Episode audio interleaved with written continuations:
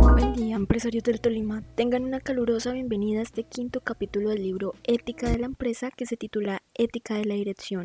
Este capítulo es hecho por la profesora de la Universidad de Valencia, Adela Cortina. En esta oportunidad, nosotros los estudiantes Natalia Montero Barrios, Cristian Hernando Carvajal, Cristian Felipe Ibáñez y Mariana Torres del grupo Ética Empresarial daremos una explicación del capítulo quinto del libro Ética de la Dirección. En este capítulo se explican cuatro diferentes temas. En el primer lugar, se explica el liderazgo empresarial como liderazgo moral. En el segundo lugar, se explica que hay un liderazgo social y que se espera de él una conducta ejemplar. Cuando más desconfiados estamos de nuestro líder actual, más queremos que el nuevo tenga virtudes.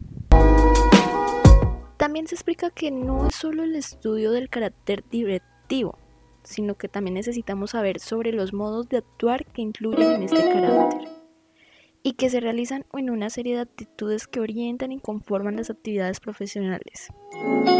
Estas actitudes generan un modo de trabajar, un estilo de dirigir y una cultura en la que se cultivan comportamientos socialmente valiosos. También se explica que el directivo es un factor decisivo para que la empresa se convierta en un espacio ético.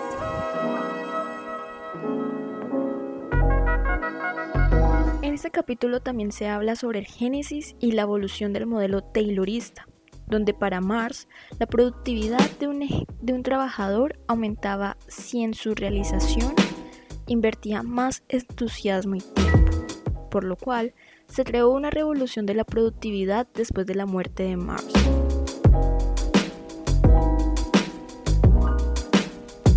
También se habla de la complementariedad de lo personal y lo institucional, en lo cual se busca la perspectiva de la persona como complemento necesario de la perspectiva de la institución. Adela, en esta parte del capítulo nos quiere enseñar a detectar, denunciar y corregir las posibles desmesuras en la institución.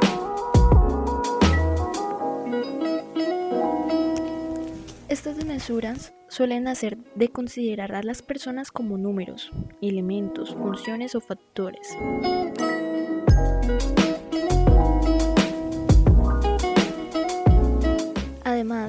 Se busca desenmascarar las pretensiones indiscriminadas de sustituir a las personas por máquinas y modificar la rutinización y aniquilamiento de las relaciones humanas cuando éstas pierden vitalidad y frescura para que no se sientan forzadas.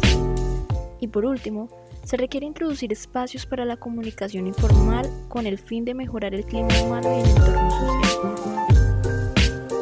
Asimismo, se busca introducir la referencia normativa de las instituciones como complemento necesario para la perspectiva de la persona, donde se debe detectar y tratar de corregir lo más rápido posible la intermitencia, la variabilidad de las relaciones humanas y la inconsistencia, y por ende lograr establecer garantías para que todas las personas logren desarrollar efectivamente los labores que deben realizar. Igualmente asignar el lugar y las funciones de cada persona según sus capacidades y disponibilidades. Y por último, adecuar los espacios y tiempos para revisar el trabajo compartido con el fin de evaluar en qué medida se va aumentando la autoestima y la autorrealización personal. Este capítulo también nos habla sobre un proyecto integral, para lograr hablar de un proyecto integral de una empresa se necesita tener una convergencia entre todos los que se relacionan con la empresa. Cuando esto sucede, la motivación se adecua con mayor facilidad a las metas, lo que a la vez humaniza las expectativas y capacidades de los trabajadores. Asimismo, poder que la empresa con el proyecto integral pueda lograr con eficiencia que todas las metas lleguen a su objetivo.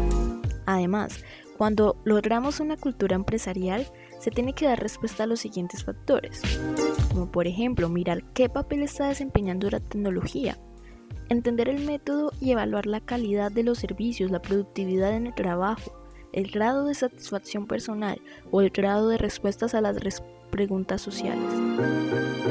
Observar el modo de ejercer el poder. Considerar la clarificación de la imagen del hombre Cortina en este capítulo también habla sobre la identidad profesional del directivo, donde inicia, hablan sobre la profesión y vocación en un etos laboral. En la profesión y vocación en un etos laboral se busca incluir la pregunta por la vocación en la profesión del directivo. Cuando se quiere responder esta pregunta, se trata de hablar sobre las características de los etos profesionales del directivo donde nos encontramos ante una ética de trabajo, la cual es una ética en la que no nos podemos detener ahora y por lo tanto se puede completar en el marco de la ética de la empresa.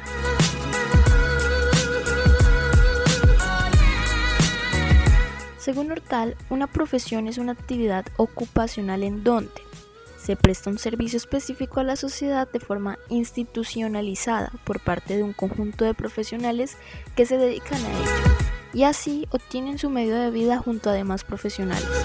Un conjunto que trata de obtener el control monopolístico sobre el ejercicio de la, de la profesión, llegando a esta a través de una capacitación teórica y práctica para ejercer. Ejercer la profesión como directivo consta de entender el trabajo como carrera, en donde esta profesión es mucho más extensa. La vocación de un directivo es el alcance social de las tareas que realiza y la coherencia con un proyecto profesional de vida desde el que se trabaja.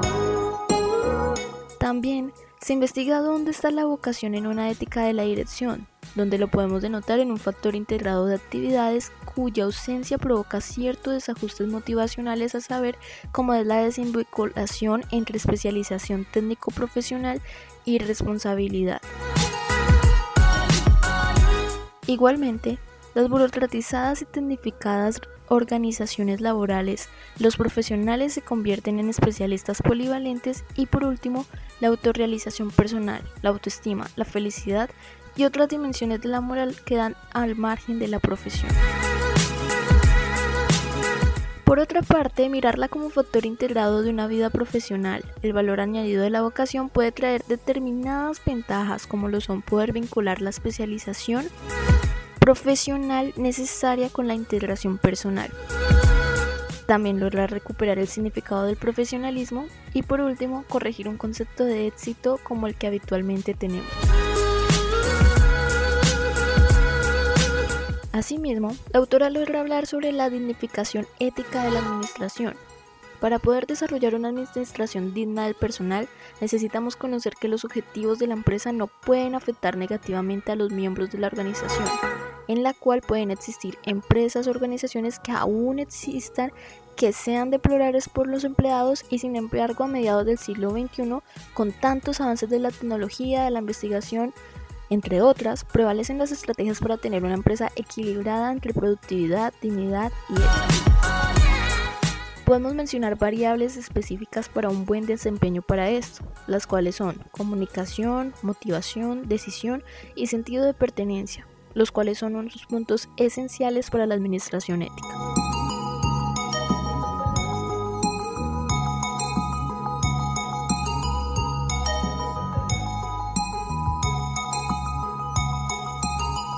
En cuanto a las identidades profesionales de un directivo, se resalta el liderazgo. Este liderazgo lo podemos definir en tres conceptos. El liderazgo de laissez-faire, el cual consiste en el dejar de hacer. Y en este se dice que el grupo es libre de determinar su modo de operación y el líder no participa en la determinación de tareas y no participa menos que sea necesario. Hay otro tipo de liderazgo denominado liderazgo democrático. En este es primordial la calidad de la tarea. El grupo determina los procesos y este proceso son promovidos por el gerente. En caso de duda, el líder presenta alternativas y los miembros pueden compartir libremente las tareas.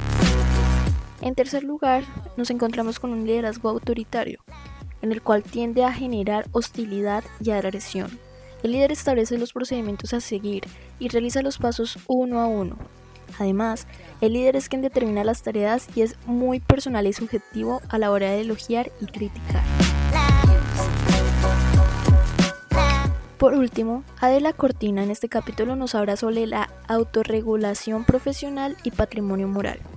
donde la autorregulación en la dirección empresarial está íntimamente relacionado con la honestidad de la actividad profesional y la limpieza en la entrega de resultados y lo que busca es tratar de evitar que organizaciones o empresas incurran en conductas inapropiadas o ilegales.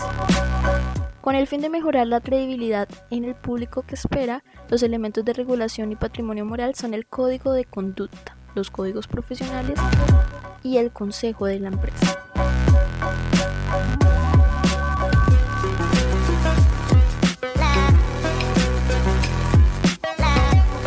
Si miramos más a fondo, los códigos de, conducta son un conjunto de normas establecidas por la empresa.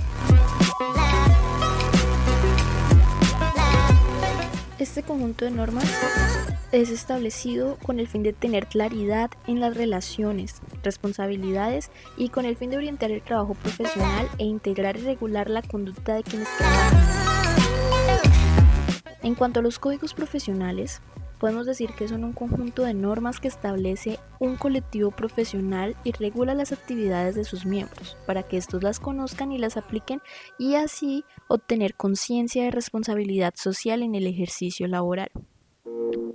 En cuanto al Consejo de Empresa, estos son organismos en los cuales pueden participar los consumidores para mejorar la calidad, credibilidad y fiabilidad de la empresa y son prueba del interés empresarial por fomentar la cultura de cooperación. Muy bien, eso ha sido todo por hoy, apreciado oyente. Esperamos que haya sido de el presente podcast. Nos vemos en un próximo podcast. Hasta luego.